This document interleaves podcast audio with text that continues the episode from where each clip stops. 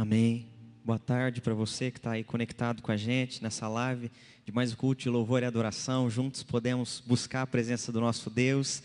E como é bom poder falar sobre vida abundante. Parece um tanto contraditório, vida abundante num contexto adverso, tanto quanto nós estamos vivenciando, mas é, é isso que nós queremos enxergar e poder vivenciar na nossa espiritualidade. Semana passada nós falamos um pouco sobre a abundância e viver a abundância no dia a dia a, a, vida e a abundância de Cristo não se dá só no culto presencial. A abundância da vida que Cristo veio nos oferecer, e ele disse isso em João 10: Eu vim para que vocês tenham vida e vida em abundância, em plenitude. Ela não se dá só num evento, num acampamento, numa célula, mas ela se dá quando nós estamos encaixados dentro da vontade de Deus para a nossa vida. Então, ainda que o cenário seja adverso, Cristo viveu no centro da vontade do Pai, e é por isso que a gente pode enxergar na vida de Jesus Cristo os milagres, expulsão de demônios, a tentação no deserto ela é vencida, a transfiguração, Jesus fazendo milagres, Jesus impactando a vida de pessoas, mas Jesus se mantinha no centro da vontade do Pai, ou seja, ainda que o cenário fosse adverso, ele sabia que estava cumprindo aquilo que o Pai havia lhe chamado, e é isso que ele vai dizer, ele diz: "Eu não vim para cumprir a minha agenda e não vim para fazer aquilo que os homens vão ditar para mim, eu vim para fazer a vontade do meu Pai e é por isso que a gente via não é, e enxerga tanta abundância da vida do nosso Senhor e Salvador Jesus Cristo. E aí nós precisamos entender é, que a abundância de Jesus, ela estava no momento da ressurreição de Lázaro, mas estava também momentos antes, onde ele chora com Marta e Maria, porque a abundância não está só no milagre, mas está no momento da dor, um homem e uma mulher que é capaz de se compadecer com a dor do seu próximo. A gente vê a abundância na vida de Jesus Cristo no Sermão do Monte, onde há uma multidão, vai dizer Mateus capítulo 5, mas depois Jesus põe a multidão à prova, quem quer segui-lo? Todos vão embora. Só ficam os doze apóstolos e Jesus os questiona também dizendo: "E vocês, vamos seguir?" Jesus, ele se mantinha na abundância quando a multidão estava aglomerada, mas ele também se mantinha na, na abundância de Deus quando a solitude chegava. A abundância de Deus não é só para os bons momentos, não é só para o dia da feijoada, o dia da família da igreja, mas a abundância de Deus é para quando nós não temos culto presencial e a nossa vida acontece de segunda a domingo. E aí nós vivenciamos nossa espiritualidade, como o pastor Tato disse, na nossa vida íntima, na nossa solitude, na nossa rotina, nessa nova rotina que todos nós criamos dentro da nossa vida nós precisamos experimentar essa abundância de estar no centro da vontade de Deus, mas aí entra o questionamento: como é que nós vamos nos manter no centro da vontade de Deus? Porque Jesus Cristo é filho de Deus. E então, pastor, eu trago esse questionamento: como é que eu, um ser humano caído, de uma natureza corrompida e pecaminosa, como é que eu, durante a semana, posso me manter no centro da vontade de Deus e cumprindo a vontade do Pai e assim experimentando a abundância que Cristo experimentava? Esse é o grande dilema. É o dilema de que a gente vai perceber isso na vida também de Pedro, porque Pedro é, ele se achava muito bom até que ele se dá conta de que ele não é tão bom quanto ele pensava aquilo que ele dizia acerca da sua própria espiritualidade, quando as máscaras caem e ele percebe a falibilidade dele, o quão fracassado ele é nos seus propósitos, porque a gente traça propósitos, mas a gente não consegue os cumpri-los, como o próprio Pedro disse, ele tinha um propósito de morrer por Cristo, mas ele não foi capaz de fazê-lo no momento que ele disse que faria. E aí, quando a gente se dá conta de quem nós somos, a sensação que a gente tem diante do cenário externo e da nossa miséria humana, é que a gente não vai dar conta de viver no centro da vontade de Deus, porque nós vamos falhar. O próprio apóstolo Paulo vai chegar a dizer isso.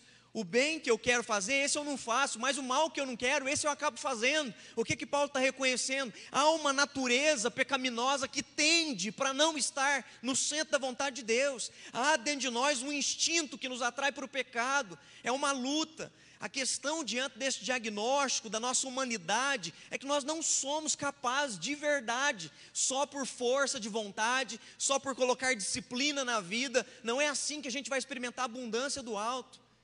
A gente percebe que Jesus, ele cumpriu todo o seu ministério debaixo do poder do Espírito Santo de Deus. Semana passada nós falamos sobre vivenciar a vontade de Deus. Era isso que Jesus foi buscar no Monte da Transfiguração, era isso que ele estava orando. Qual era o momento dele ir para Jerusalém? E é por isso que aparece Moisés e Elias e começam a falar sobre o êxodo, sobre o momento da partida. Ou seja, Deus revela a vontade e o momento certo para que Cristo então cumprisse o êxodo, nos resgatasse espiritualmente da nossa morte no pecado. Mas Jesus faz tudo isso debaixo do poder do Espírito Santo. E esse é o grande detalhe. Quando a gente se sente perdido, a gente então vem esse questionamento: será que nós vamos conseguir? Será que nós hoje vamos dar conta? Porque às vezes a sensação que vem é que com a ausência desse culto presencial que a gente tinha, ou das nossas atividades públicas, sociais, a gente acha ou se acha incapaz de continuar mantendo uma mesma prática espiritual. É claro que vão ter reflexos e vão ter danos colaterais. Nós perdemos em muito comunhão, abraço, empatia, olho no olho. Eu estou pregando aqui olhando para uma câmera de celular. Então é claro que nós perdemos muita coisa no meio desse contexto. Ainda que a gente tenha perdido muita coisa nesse âmbito, isso não deve e não pode ser um motivo de justificativa para nós não vivermos na plenitude e na abundância de Deus. Ainda que haja efeitos colaterais, nós precisamos entender que em Cristo nós podemos viver a abundância, porque Ele ofereceu isso para nós. Mas é difícil, é, quando a gente passa por um momento como esse, entender como é que a gente vai conseguir cumprir a vontade do Pai diante do cenário adverso. Quando Jesus diz para os discípulos que Ele vai embora, e aí eu quero que você imagine, imagine você, caminhou três anos, é discípulo de Jesus, e nesses três anos, Jesus é como se fosse um, um líder para ele, Jesus está ensinando tudo. Jesus não está só realizando milagres e sinais, mas Jesus está discipulando, Jesus está ensinando, os capacitando para aquilo que eles haveriam de ser depois da morte, ressurreição e ascensão de Cristo. Jesus está preparando cada momento, cada evento, cada palavra, cada milagre, cada situação, cada viagem. Tudo tem um propósito. Deus está trabalhando. Todas as coisas cooperam para o bem daqueles que amam a Deus. Mas Cristo chega e diz: Chegou a minha hora. É chegada a hora da minha partida.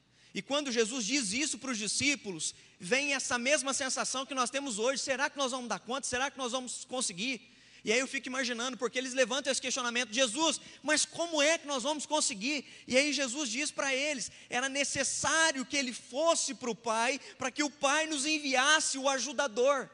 Ou seja, se Cristo não fosse, o Espírito Santo não seria derramado.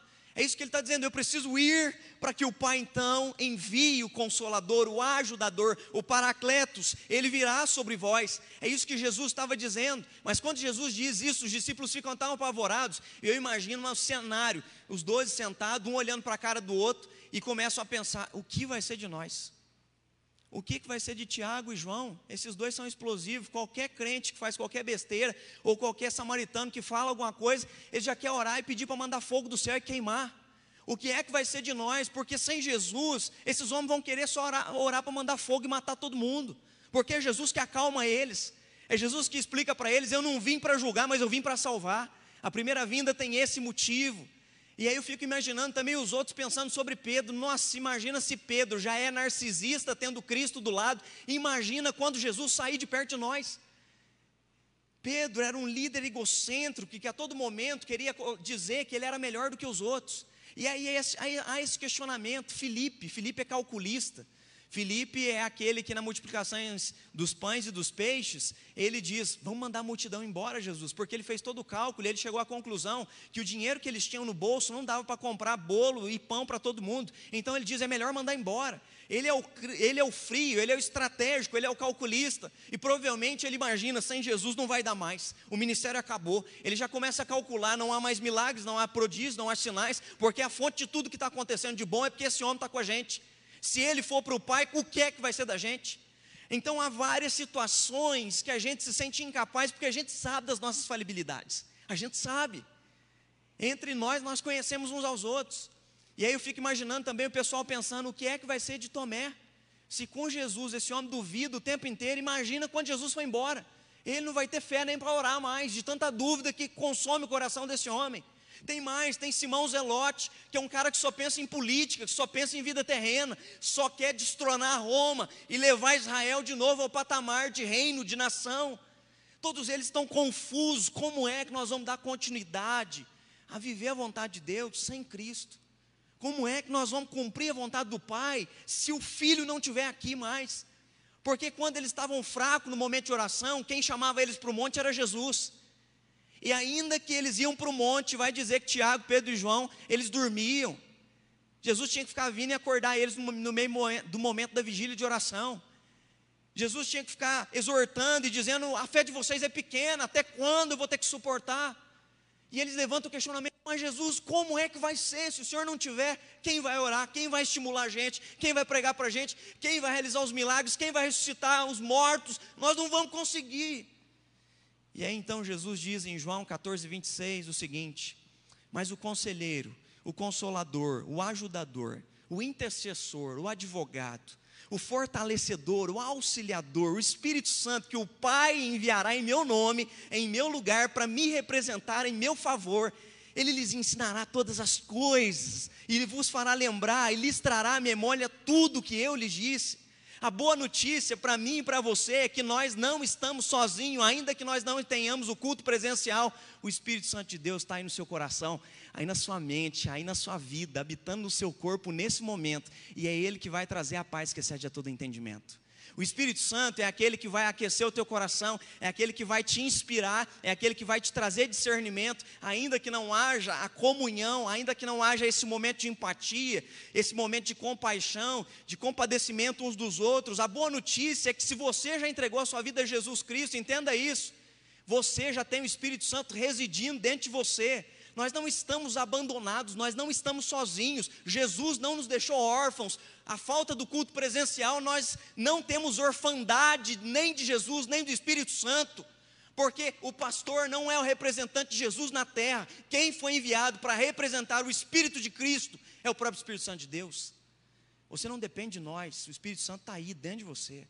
É o Espírito Santo que representa o próprio Deus Pai e o Deus Filho habitando dentro do seu coração. A boa notícia é que o Espírito Santo está em nós. Mas há um grande detalhe, e é aqui que a gente vai perceber que há uma lacuna entre ter o Espírito Santo e ter uma vida abundante. Pastor Hernandes Dias Lopes vai dizer que uma coisa é ser habitado pelo Espírito Santo, outra coisa é ser cheio do Espírito Santo. Uma coisa é você ter o Espírito Santo residindo em você, porque a partir do momento que você nasceu de novo, até o desejo seu de aceitar o apelo e o chamado do dia que você aceitou Jesus, eu não sei se você sabe disso, foi o próprio Espírito Santo que tocou você. Foi o próprio Espírito Santo que tirou as escamas dos seus olhos. Foi o próprio Espírito Santo que cumpriu a vocação eficaz e te levou até o momento da contrição e do arrependimento. É o próprio Espírito Santo que te fez nascer de novo. Tudo é isso, é o Espírito Santo dentro de você. Ele habita dentro de nós. Mas nós estamos cheios do Espírito. Porque se nós não estivermos cheios do Espírito, não há plenitude, não há abundância. Se não estivermos cheios do Espírito Santo, não há como provar da abundância. E aí vem o questionamento: como é que a gente pode se encher do Espírito a ponto do cenário ser adverso e ainda assim eu viver na plenitude, na abundância desse cenário, através do enchimento do Espírito Santo? Quero convidar você a abrir sua Bíblia comigo, por favor. Carta do apóstolo Paulo aos Efésios, capítulo 5. É um texto conhecido. Efésios, capítulo 5, versículo 18.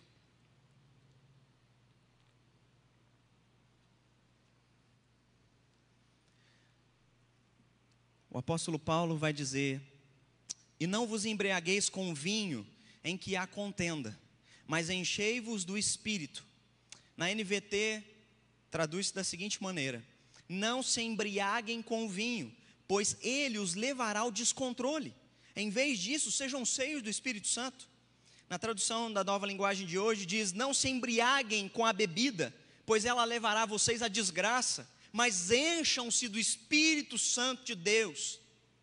Perceba que cada leitura que eu fiz traz uma perspectiva de um homem, de uma mulher que se enche das coisas do mundo e não se enche do Espírito Santo de Deus. Aquele que se embriaga com vinho, na revista atualizada, vai dizer que ele vive na contenda. Aquele, não é, que só se embriaga com as bebidas do mundo, vai dizer que ele vive debaixo do descontrole. E aqui na tradução da linguagem de hoje vai dizer que aquele que não se enche do espírito vive debaixo da desgraça. Perceba uma coisa: a ausência do enchimento do Espírito Santo traz um primeiro detalhe que eu gostaria de falar com você nessa noite. A negligência ao Espírito Santo de Deus nos leva a uma espiritualidade marcada por aridez.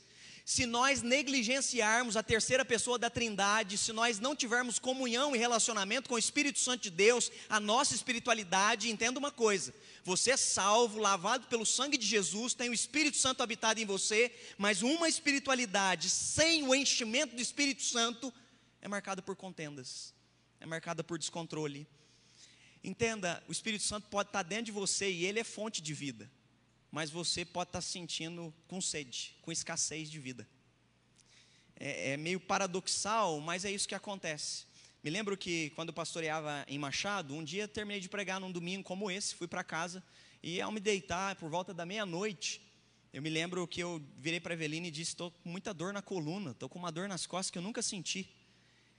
E quando eu me, me sentei assim, na hora que eu sentei, eu percebi que não era dor de coluna, eu sentei e comecei a vomitar. Eu vomitava com tanta força e tremia e tremia não conseguia ficar em pé. Eu lembro que eu disse para ela: pega o telefone e liga para meu pai, que eu não aguento chegar no hospital, de tanta dor que eu estava. Eu lembro que ele me levou para o hospital. Quando chegou no hospital, eu fui diagnosticado com pedra nos rins. Ali eu descobri que eu tinha cálculos renais. Nunca houve falta de água na minha casa, mas faltava a mim beber da água. A abundância da água estava na minha casa. Eu tinha a melhor água, eu comprava água, eu tenho ali o melhor filtro, eu posso usufruir disso diariamente. Uma coisa é você ter, outra coisa é você se encher daquilo que você possui. E aqui está o grande detalhe: eu fui descobrir que o meu desenvolvimento de cálculos renais se deve porque eu não tomo água como eu devo. E aí fui agora fazer outro exame de novo e descobri né, que eu estou com mais pedras nos rins. Ou seja, eu passei a ingerir mais água, mas o que eu estou ingerindo ainda não é o suficiente é necessário mais. Às vezes a nossa espiritualidade se encontra na escassez, não porque o Espírito Santo não está em você, mas porque você não está se enchendo mais do Espírito Santo. A sensação de desânimo, de fracasso, de dor, os efeitos colaterais de uma vida pesada, e ainda que você tenha Cristo e o Espírito habite em você, se você não se enche do Espírito Santo, a sensação é de aridez, a sensação é de dor, a sensação é de não conseguir, a sensação é de impotência. É por isso então que Paulo está dizendo: enchei-vos, para que vocês não vivam debaixo do descontrole, debaixo só de uma vida marcada por desgraça, debaixo de uma vida só marcada por esse estilo de vida. E o Espírito Santo é Ele que faz tudo em nós, é Ele que promove essa abundância que nós precisamos.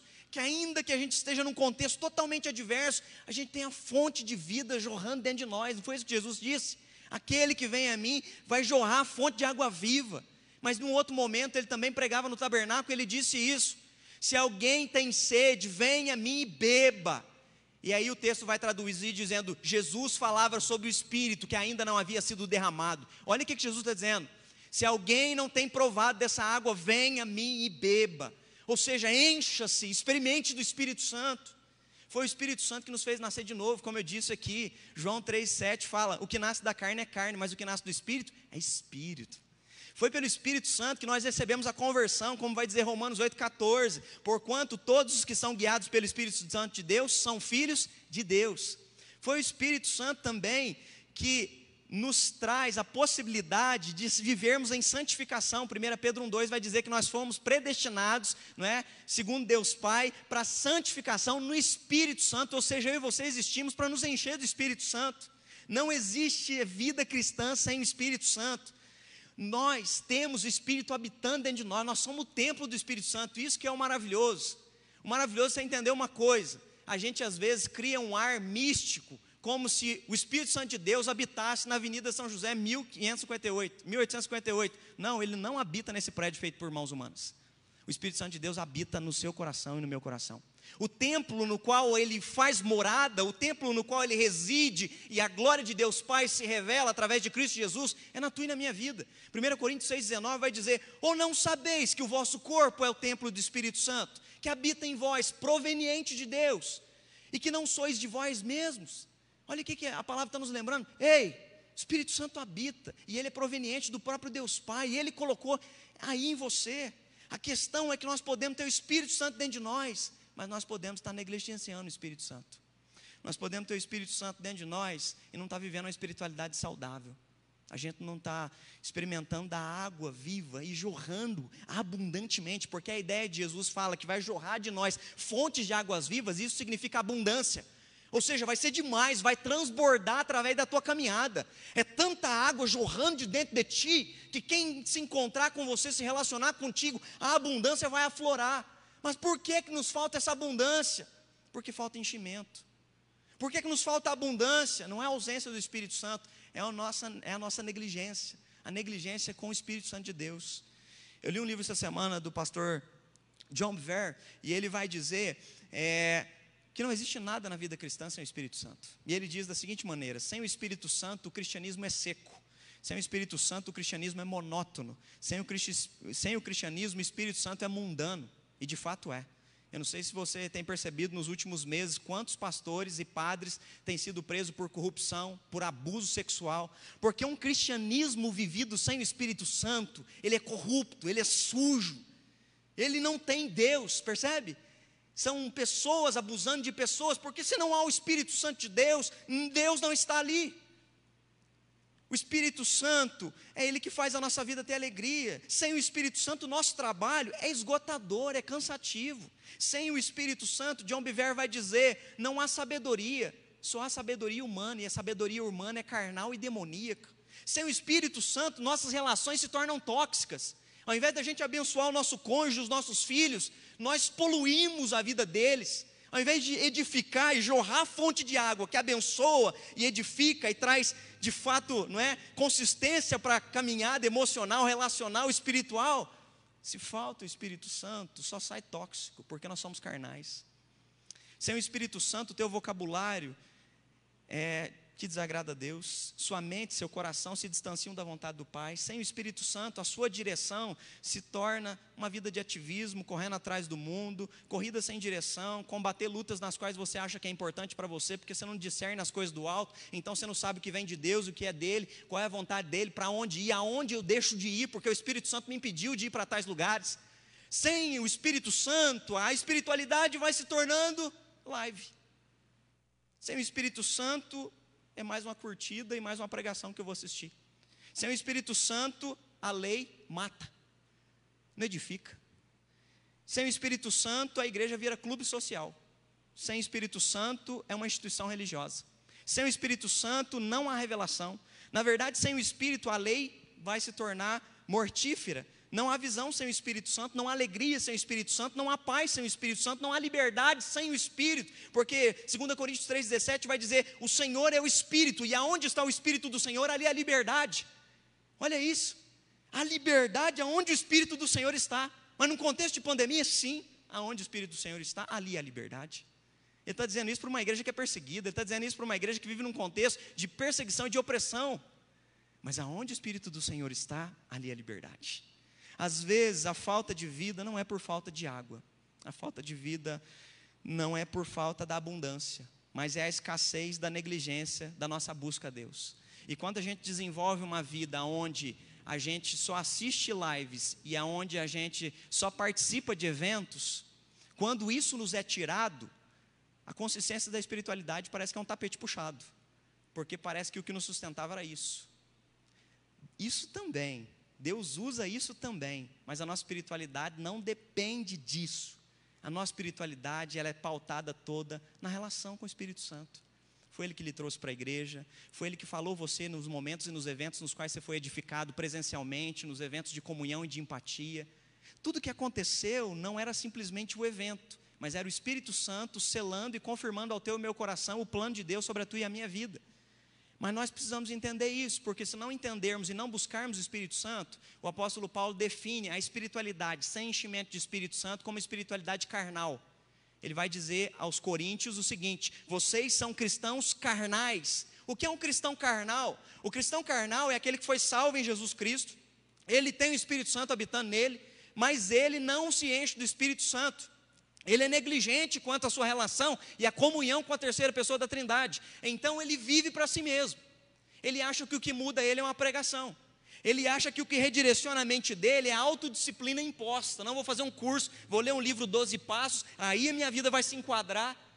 Quem fica nessa, infelizmente, está negligenciando o Espírito Santo. A carnalidade vai ser uma marca dessa vida escassa do Espírito Santo de Deus. E aí o apóstolo Paulo, não sei se você se lembra, mas na carta aos Gálatas, ele vai dizer que alguém que não está se enchendo do Espírito Santo provavelmente vai desenvolver obras da carne. O que, que, são obras da carne? Obras da carne é agir por instinto. E aí ele divide em cinco áreas de uma espiritualidade sem o enchimento do Espírito Santo. Ele vai tratar sobre sexualidade, religiosidade, emoção, relação, excesso. É por isso que homens e mulheres que não se enchem do Espírito Santo, eles tendem para a prostituição, para a impureza, para a lascívia, para a idolatria, para a feitiçaria, para o ciúme, para a ira, para a inveja, para a inimizade, porfia, discórdia, facção, bebedice, glutonaria. Um crente que não se enche do Espírito Santo vai se encher com outras coisas e vai se tornar um cristão carnal. A gente vai ver o apóstolo Paulo chamando a atenção para vocês terem uma ideia. A gente salva, conhece Jesus, tem o Espírito Santo, mas a gente vai ver a história de um homem que estava saindo com a madrasta do pai dele, e ele então está adulterando dentro da igreja. O apóstolo Paulo tem que exortar, porque a igreja está tão carnal que ela não percebe que a marca daquela igreja é de carnalidade. Eles não conseguem discernir que não há homens e mulheres vivendo em santidade. E então quem vive na prática do pecado começa a viver de maneira que vai denegrir na sua caminhada, e mais do que isso, vive na carnalidade, vive só no instinto. Nós precisamos provar do Espírito Santo de Deus. Mas para isso a gente precisa reconhecer uma coisa. Eu não sei se você chega a essa mesma conclusão que eu chego até aqui nesse momento: que a gente peca contra o Espírito Santo. Quantas e quantas vezes nós pecamos contra o Espírito Santo porque a gente não se enche do Espírito Santo. E o pecado contra o Espírito Santo, ele é doído. O pecado contra o Espírito Santo, vai dizer o apóstolo Paulo na carta aos Efésios, capítulo 4, versículo 3. Ele diz: Não entristeçais o Espírito Santo de Deus, no quais estáis selados para o dia da redenção. Paulo está dizendo: o Espírito Santo que selou você, que habita em você, não entristeça ele. Cada vez que nós agimos de maneira carnal e não nos submetemos ao Espírito Santo, nós entristecemos a terceira pessoa da Trindade que habita dentro de nós. Nós falhamos e não temos uma vida em abundância por causa do nosso orgulho. Por que o nosso orgulho, pastor?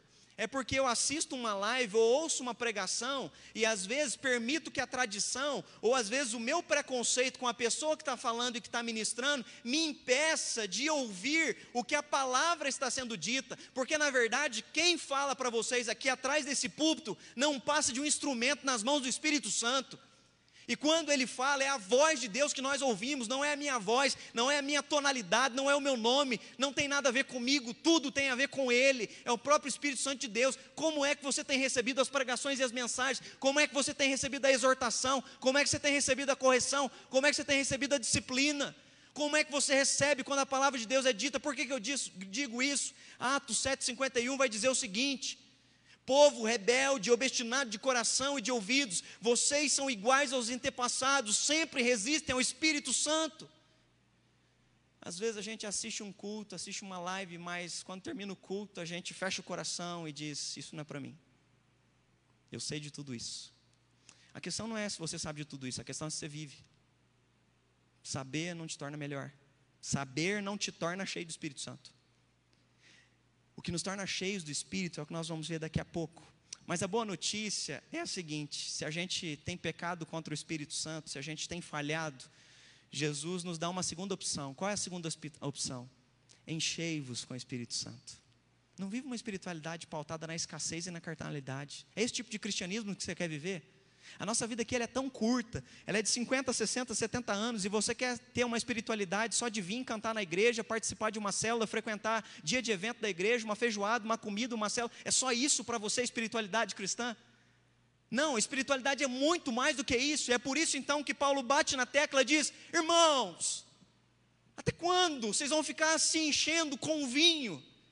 Porque isso só traz desgraça, só traz descontrole. Os anos estão passando e vocês não estão se enchendo daquilo que pode transformar a história de vida de vocês.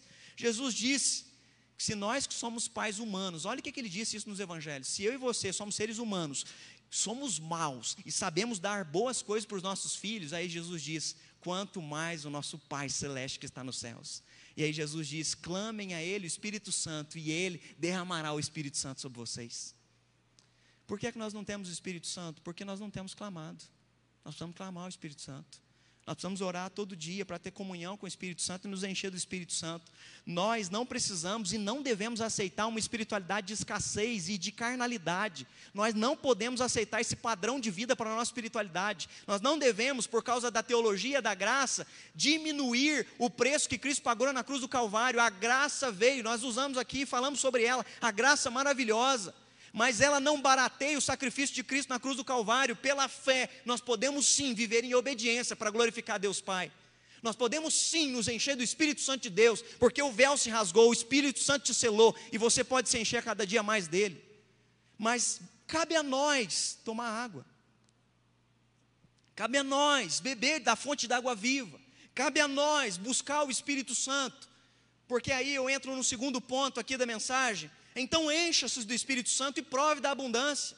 Se depende de mim e de você, eu quero voltar ao versículo de novo. E não vos embriagueis com o vinho, em que há contenda, mas enchei-vos com o Espírito Santo. Olha o que, que Paulo diz. Irmãos, por favor, deixe que o Espírito Santo enche vocês. É isso que ele está dizendo? Irmãos, por favor, deixe o Espírito Santo quer encher muito vocês. Não. Aqui o verbo é no imperativo. No imperativo é uma ordem. Ele está dizendo: Ei, encham-se, tomem atitude, vocês, eu, você, ei, vamos, busquem, ajam, vão em direção ao Espírito e busquem mais do Espírito. Não é no sentido que ele vai vir e fazer tudo, não, eu preciso buscar mais do Espírito, eu preciso beber mais da água, da fonte da água viva, para jorrar de mim fontes de águas vivas. Por outro lado, nós precisamos ter uma ação, nós precisamos nos encher, e o Espírito Santo de Deus vai fazer uma obra maravilhosa aí sim a gente pode ter perspectiva e vislumbrar plenitude de vida. Porque sem o Espírito Santo é escassez.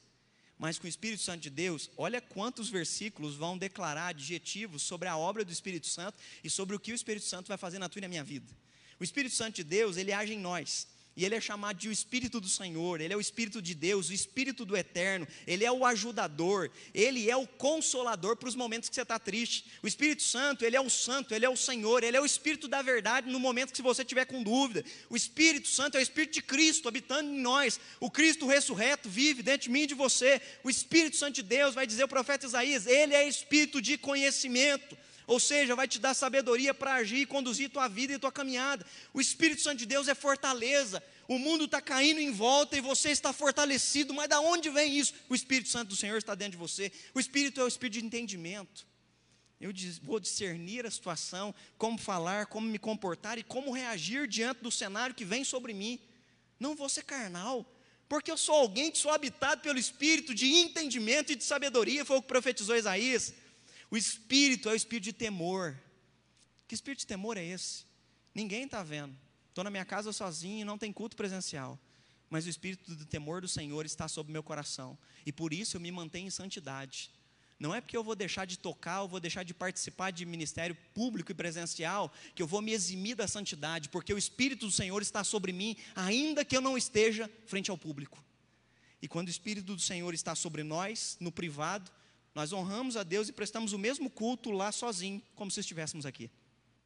Quando o Espírito do Senhor é compreendido na sua profundidade, Ele é o Espírito do Pai de amor sobre nós, Ele é o Espírito de glória, Ele é o Espírito de graça, Ele é o Espírito de julgamento, Ele é o Espírito de fogo, ou seja, aquece o coração, queima a vida. Sozinho numa devocional, você começa a chorar num versículo sozinho, orando. Já teve essa experiência? Que maravilhoso. No momento sozinho, teu de oração, você está ali, você sente o Espírito Santo falando com você, você não consegue mais orar, você sente tanto o Espírito te envolvendo e te superabundando com a presença de Deus Pai, isso é abundância. Mas está doendo, tá? Mas eu sinto o Espírito mesmo aqui, porque Ele é Espírito de fogo queimando dentro de mim. Ele é o Espírito de amor, Ele é o Espírito de poder, que me faz continuar, apesar de. Ele é o Espírito de equilíbrio. Ou seja, ainda que o mundo esteja caindo, eu tenho equilíbrio sobre as minhas emoções. Se eu não estou tendo, eu vou entendê-las, vou analisá-las, para que no Espírito Santo eu saiba como lidar com elas. O Espírito Santo é o Espírito de santidade. Eu ando em santidade em qualquer momento, em qualquer lugar. Só tem como se encher do Espírito Santo quando a gente desenvolve comunhão com o Espírito Santo. É preciso desenvolver comunhão com o Espírito Santo. Você tem comunhão com o Espírito Santo de Deus? Como é, pastor? Eu não sei como que faz isso. A comunhão com o Espírito Santo vem quando nós nos enchemos da palavra de Deus. O Tato disse aqui no início para você ler a Bíblia todos os dias. Não há outra forma de se encher do Espírito Santo se você não ler as Sagradas Escrituras. 2 Timóteo 3,16 vai dizer o seguinte: toda a Escritura é inspirada, e o texto inspirada vai falar do pneuma, é soprada. Toda a palavra é soprada pelo pneuma, pelo ruá.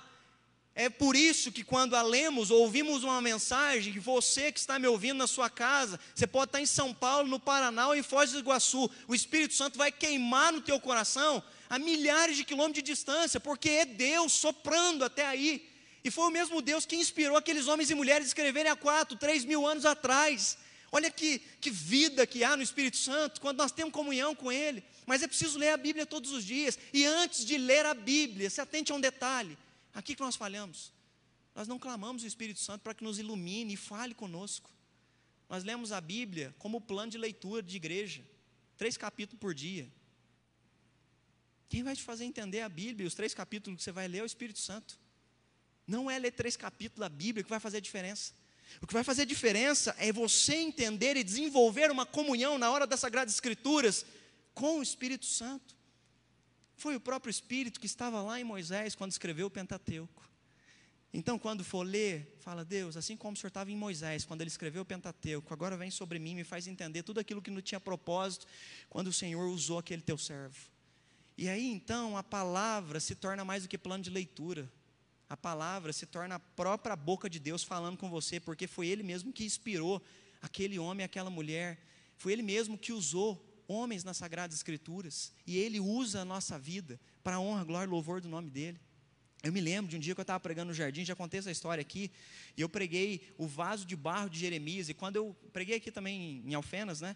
Eu lembro que eu começo a mensagem quebrando o vaso, e eu comecei quebrando o vaso, jogando o vaso no chão, o povo assustado, e tinha um cara no primeiro banco da igreja, eu nunca tinha visto aquele senhor, e eu fiz um apelo, antes de começar a mensagem, eu falei, quem aqui quer ser esse vaso de barro nas mãos do oleiro? Deus está dizendo que tem gente aqui hoje que precisa ser quebrado nas mãos dele, mas ele vai refazer, porque ele é oleiro, ele tem o barro, a consistência, ele tem tudo para fazer e refazer de maneira ideal.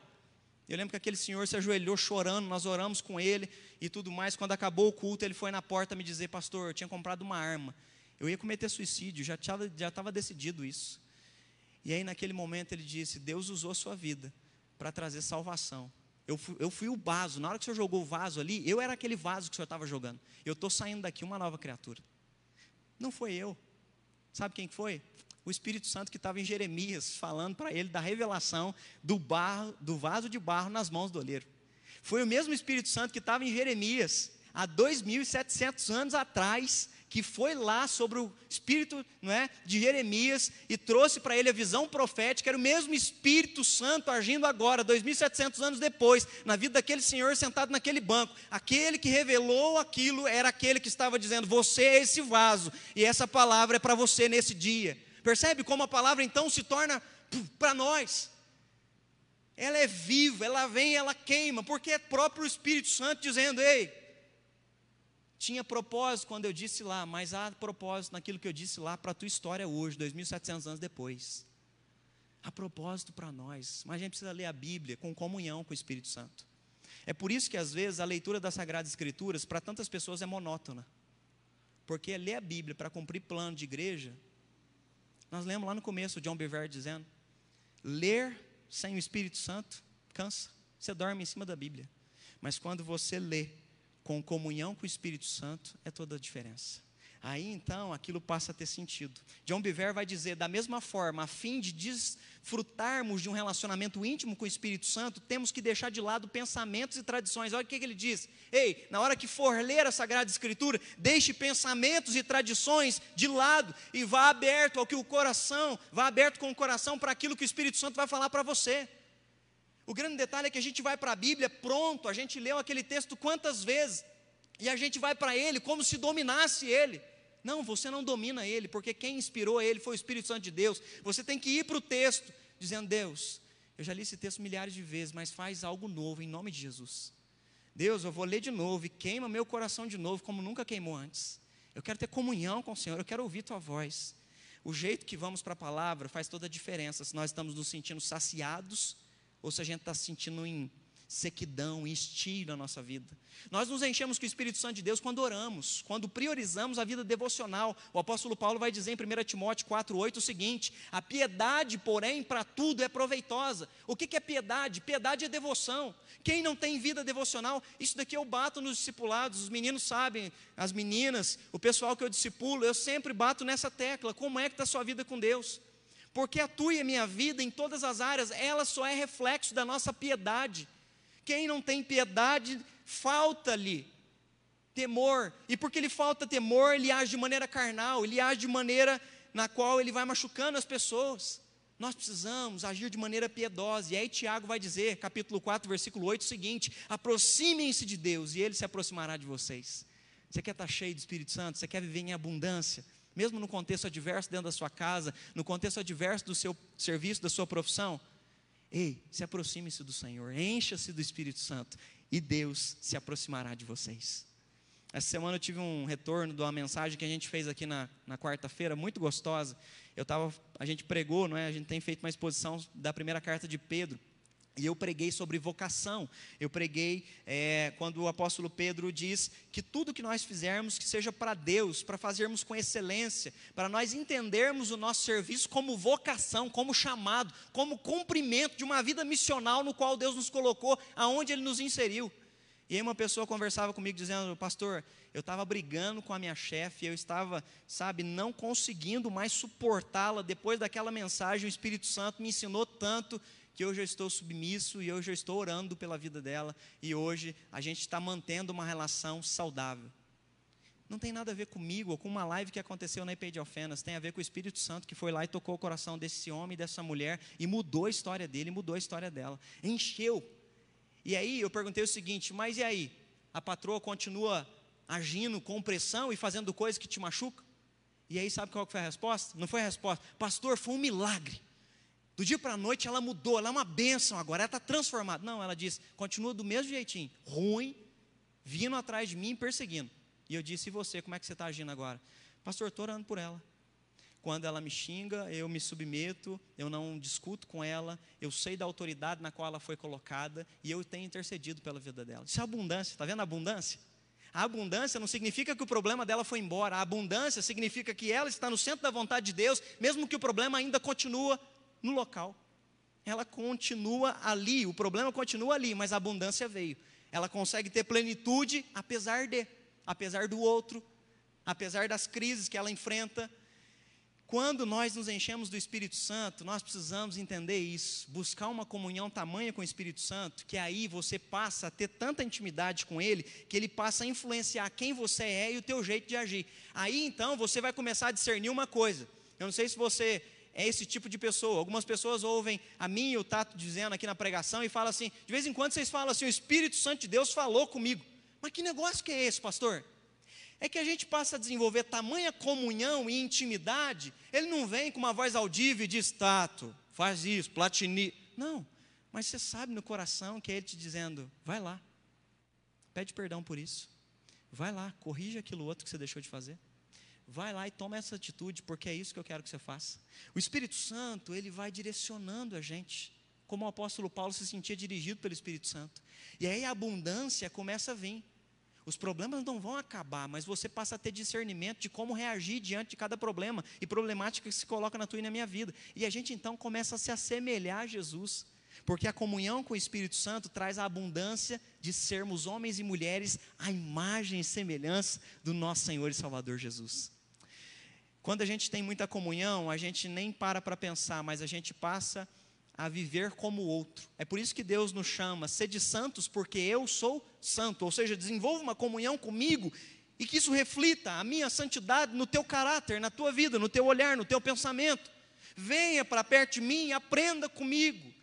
Como é que você tem que ser um ser humano? Como é que você tem que amar? Como é que você tem que se relacionar? Ah, a gente não percebe isso quando a gente, até que a gente tenha filhos. Na hora que a gente tem filhos, a gente percebe o tanto que comunhão impacta a vida deles. O Miguel, ele é muito parecido comigo, não é? Ele só é parecido com a Eveline na estatura. Ele é grandão igual ela, não é? Mas o resto ele é igual a mim. Ele é ansioso igual eu. Eu não ensinei ele a ser ansioso, mas eu não sei se ele consegue enxergar isso ou se eu transpareço isso. mas ele herdou a minha ansiedade.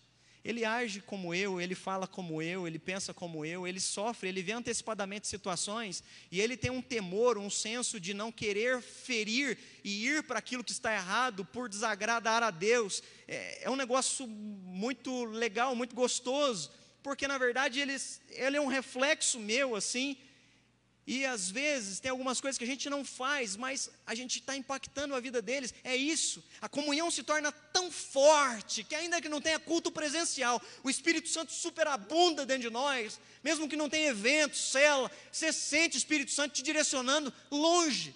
Longe do quê? Longe do templo. Porque a atuação dele não se limita ao prédio, a atuação dele extrapola. É por isso que ele está aí queimando no teu coração nesse momento. E aí, falando um pouco do Miguel, não é? é eu me lembro que há, uns dois anos atrás, eu não sei o que, que aconteceu, mas a gente aplicou uma disciplina ao Miguel. E a disciplina foi que, é, porque ele tinha desobedecido em algumas áreas, ele não poderia comer doce por uma semana. Essa foi a nossa disciplina. E aí nós colocamos a disciplina, e eu me lembro que eu, a gente viajou e ele ficou na casa de uma tia. E aí na casa da tia, a tia faz tudo para ele, né? Ela comprou os docinhos, e aí na hora que comprou os docinhos, ela veio depois do almoço, colocou aquele doce de chocolate maravilhoso assim da mesa para ele e disse: "E aí, Miguel, comprei para você". Ele disse: "Ô, tia, hoje eu não posso". "Ah, por que não, Miguel?" "Ah, então, eu com meu pai e minha mãe lá a gente conversou, não é? Eu estou numa disciplina nessa semana e eu só vou poder voltar na segunda. Eu não posso". E ela disse: "Miguel, mas teu pai e tua mãe não tá aqui". Ele disse: "Eu sei". Mas eu quero obedecê-los, mesmo longe deles. E ela falou isso para nós sem contar para ele. Foi tão gostoso perceber o seguinte: a comunhão é tanta que ele tem temor, mesmo quando nós não estamos presentes. Quando a nossa comunhão com o Espírito Santo é tão grande, o temor do Espírito Santo dentro de nós é tão forte que, ainda que a gente não tenha culto presencial, a nossa vida vai se manter em abundância, porque o Espírito está sobre nós. Que a tua e a minha espiritualidade esteja cheia do Espírito Santo que tudo que façamos possamos experimentar o Espírito Santo. Esse dia estava dando um discipulado para os meninos, o Tiago e o Gui, não é? Acho que foi uns 15 dias, mas nós sentimos o Espírito Santo tão forte, foi, não foi? Nós três ficamos quebrantados e nós estávamos longe, um lá em Machado, outro aqui em Alfenas, cada um no Zoom, e quando a gente começou a ver, a gente começou a sentir o Espírito Santo de maneira tão forte, Deus falando ao nosso coração, porque é isso, é Ele dentro de nós, é Ele nos impulsionando, é Ele queimando, é Ele nos instruindo, é Ele trazendo abundância. Aí eu quero concluir com o terceiro ponto aqui. O resultado de quem se enche com o Espírito Santo, aí sim é uma vida abundante. Pastor, como é que eu vou ser abundante? Para a gente concluir, Gálatas 6,8 diz assim: Quem vive apenas para satisfazer a sua natureza humana, colherá ruína e morte. Mas quem vive para agradar o Espírito, colherá do Espírito vida. Quem vive para agradar só a si, vai colher desgraça e morte. Mas quem vive para se encher do Espírito, colherá do Espírito vida, e vida em abundância. Como é que nós vamos ser abundantes? Cheios do Espírito. Não há outra forma de sermos abundantes se nós não estivermos nos enchendo com o Espírito Santo de Deus. É o Espírito Santo quem nos enche e muda então a nossa concepção de vida, de relação. Se você está carnal, provavelmente na tua casa é só nervosismo, briga, desentendimento, sentimento de desgraça, frustração, raiva, ódio. Vamos separar, não dá mais o casamento. Isso não dá, esse menino está perdido, não presta, nossa espiritualidade está horrível. Esse negócio só de live já não enche mais. A vida vai se tornando seca. Sem Espírito Santo é só carnalidade, é só carnalidade, é só peso, é estio, é sequidão de estio. Sua falta de abundância não se deve à falta de culto presencial a nossa falta de abundância se deve a não nos enchermos do Espírito Santo de Deus. Quando nós semeamos no Espírito, e aí Paulo conclui dizendo aos Gálatas: haverá abundância, vida e plenitude. Quem semeia no Espírito vai se tornar um homem e uma mulher melhor. Um temperamento, uma humanidade dirigida pelo amor. A palavra de Deus em Gálatas fala que o fruto do Espírito é amor. Alguém cheio do Espírito é pleno, ele consegue amar a pessoa como ama a si mesmo. Alguém cheio do Espírito Santo consegue orar por aquele que o persegue. Alguém cheio do Espírito Santo consegue virar a face quando lhe batem na outra. Alguém cheio do Espírito Santo consegue se humilhar diante do patrão, como eu acabei de contar a história aqui, mesmo o outro te perseguindo. Como é que isso acontece, pastor? Isso não tem jeito, eu não consigo. Não consegue mesmo, porque sem o Espírito Santo nós não vamos desenvolver o amor ágape. Isso é possível quando a gente se enche do Espírito Santo. Aí então a gente transborda com amor ágape. Quando a gente se enche com o Espírito Santo, a gente desenvolve a opção do contentamento. Pastor, mas contentamento num cenário como esse? E aí eu não sei o que você tem visto, mas quando a gente entra no Facebook, as pessoas banalizam o sofrimento e estão transformando o sofrimento como se 2020 fosse um ano só de desgraça e apocalipse. Gente que não consegue se contentar com a vida que tem, então começa a rir da desgraça dos outros. Gente que não consegue se compadecer de quem perdeu um ente querido, banaliza e brinca e começa a praticar coisas erradas porque é carnal. Mas o crente espiritual, quando recebe uma notícia de que morreu um pai, e às vezes a gente nem conhece, morreu o pai de um amigo meu do seminário. Eu convivi com esse rapaz 4, 5 anos, nós éramos de turmas diferentes, mas na hora que eu descobri que o pai dele morreu, minha vontade era mandar um zap para ele, eu não tenho intimidade com ele. Mas quando a gente tem o Espírito Santo, a dor do outro é a dor nossa podia ser o meu pai. O amor te faz se colocar no lugar do outro e a dor dele vem para você. Quando a gente se torna tão cheio do Espírito Santo, a gente encontra a paz. No meio dessa guerra política, no meio dessa guerra de opinião, no meio dessa guerra de nação contra nação, quando a vacina sair, para onde que vai? Não sei, mas a paz. Quando a gente está pleno do Espírito, a paz de Deus, que excede todo entendimento, guardará o coração de vocês. É isso que o apóstolo Paulo disse. Quando nós estamos plenos do Espírito Santo, nós desenvolvemos longanimidade. O que, que é isso, pastor? Paciência. Paciência, gente. Vamos começar mais uma semana. Paciência para aqueles que estão fazendo vídeo aula. Paciência para aqueles que estão no home office. Paciência. Mais uma semana nós vamos começar. Quando nós estamos cheios do Espírito Santo, benignidade, bondade, a gente começa a pensar naqueles que sofrem. Eu não sei você, mas graças a Deus, na minha casa não tem faltado comida. Tem um chuveiro quentinho para esses dias que fez um frio. A gente tem cobertor, mas a gente começa a descobrir e ver a desgraça de tanta gente por causa do pecado. E aí quando a gente vai entregar a cesta básica, e a gente começa a entrar em casas que não tem nem porta. A gente começa a, sentir o que o outro está sentindo. E aí o Espírito Santo começa a te tornar mais humano. Quando a gente se enche do Espírito Santo, a gente se torna fiel. Fiel por causa de quê? Medo de pastor ou medo de igreja? Não. Fiel porque aonde quer que eu vá e o que quer que eu faça, farei para glorificar o nome dele. É a fidelidade de Jó, eu fiz um compromisso com os meus olhos de fidelidade. Não vou olhar para outra mulher que não seja minha esposa. Quando o temor é tão grande, a gente se compromete com a gente mesmo, por amor dele. Eu posso, mas não vou fazer.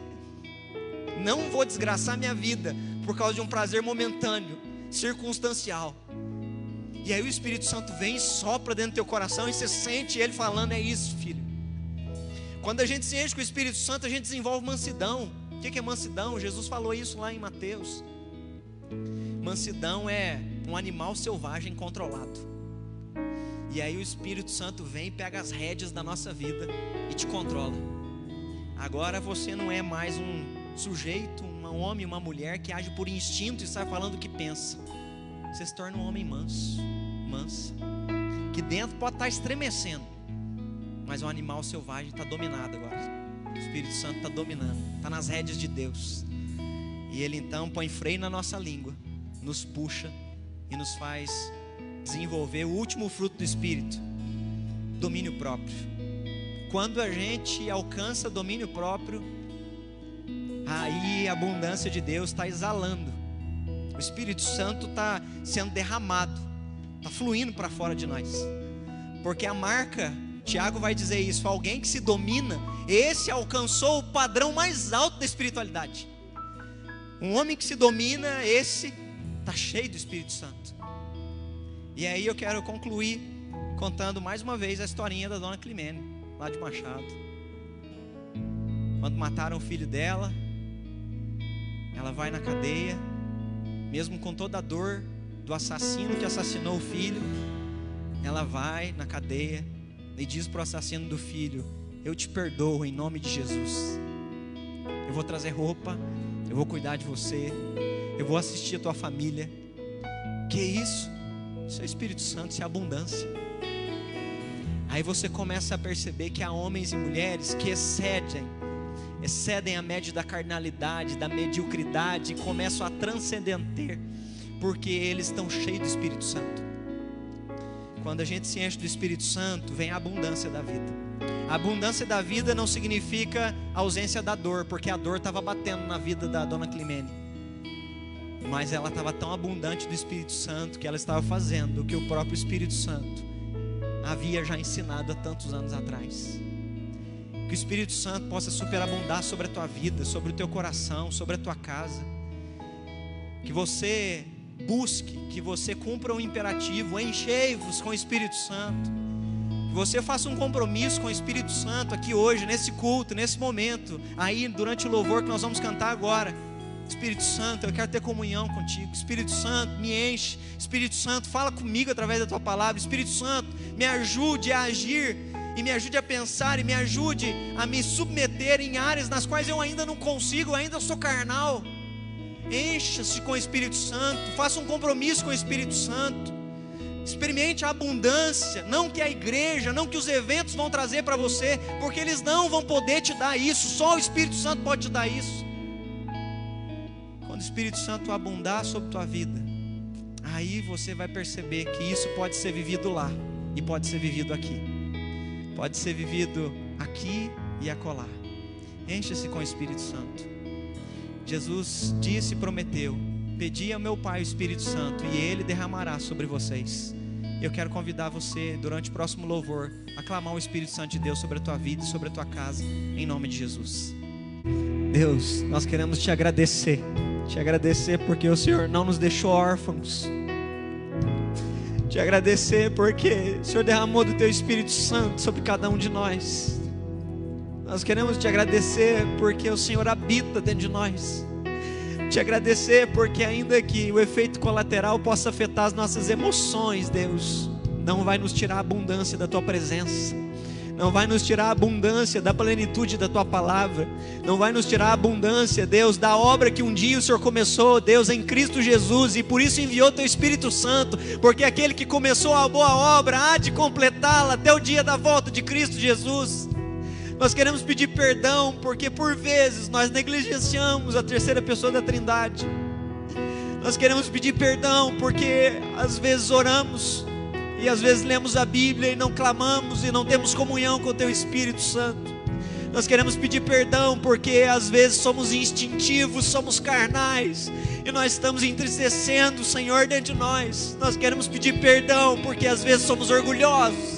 Ouvimos uma pregação, lemos a tua palavra, mas o nosso coração está duro, a gente que acha que não é para gente. Deus, em nome de Jesus, derrama do teu Espírito Santo e muda aquilo que precisa ser mudado em nós.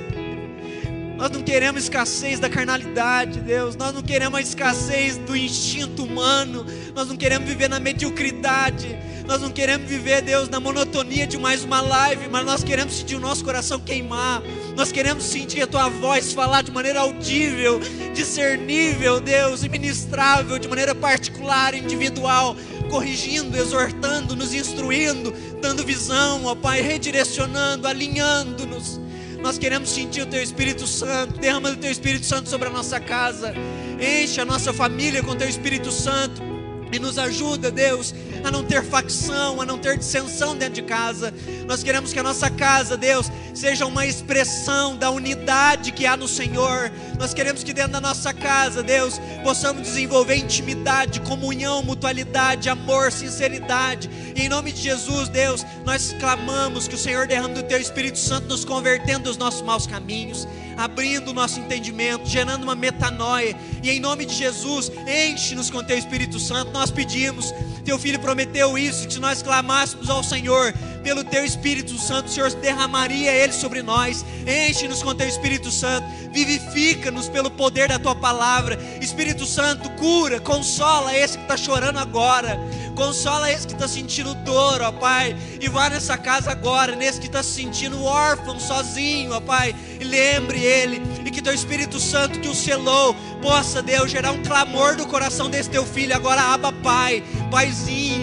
Que ele encontre com o Senhor nesse momento agora. Que teu Espírito Santo, Deus, possa trazer discernimento para esse homem, para essa mulher que está se sentindo confuso agora, Pai. Qual decisão tomar, qual caminho seguir teu Espírito é o Espírito de entendimento, Espírito de sabedoria que vem sobre nós. Espírito Santo de Deus, vá com graça sobre aquele que está em pecado e que está desviado nesses dias. E que teu Espírito Santo o envolva com laços de amor e traga ele de volta para a tua presença, Deus. Que teu Espírito Santo, ó Pai, possa trazer clareza, que teu Espírito Santo traga transparência, que teu Espírito Santo traga vida, que teu Espírito Santo possa jorrar de dentro de nós como fonte de águas vivas e que as pessoas possam ver isso no Instagram, na live, que possam ver isso, Deus, na caminhada, na padaria, no supermercado, aonde quer que nós estejamos, que o transbordar do Espírito seja tamanho, Deus, que as pessoas vão glorificar o teu nome, que elas vão perceber que nós não somos alguém só que frequenta a igreja, mas nós somos homens e mulheres que são cheios do Senhor, ó Pai, que são habitados, Deus, que são fortalecidos, que são consolados, e que a bênção do Deus Pai, o Todo-Poderoso, e que a bênção de Cristo, nosso Redentor, e que a consolação do Espírito Santo seja hoje para todo sempre, sobre cada filho e cada filha de Deus, cada criança, cada jovem, cada adolescente que nos assiste espalhado pela face da terra. Que assim seja. Amém e amém.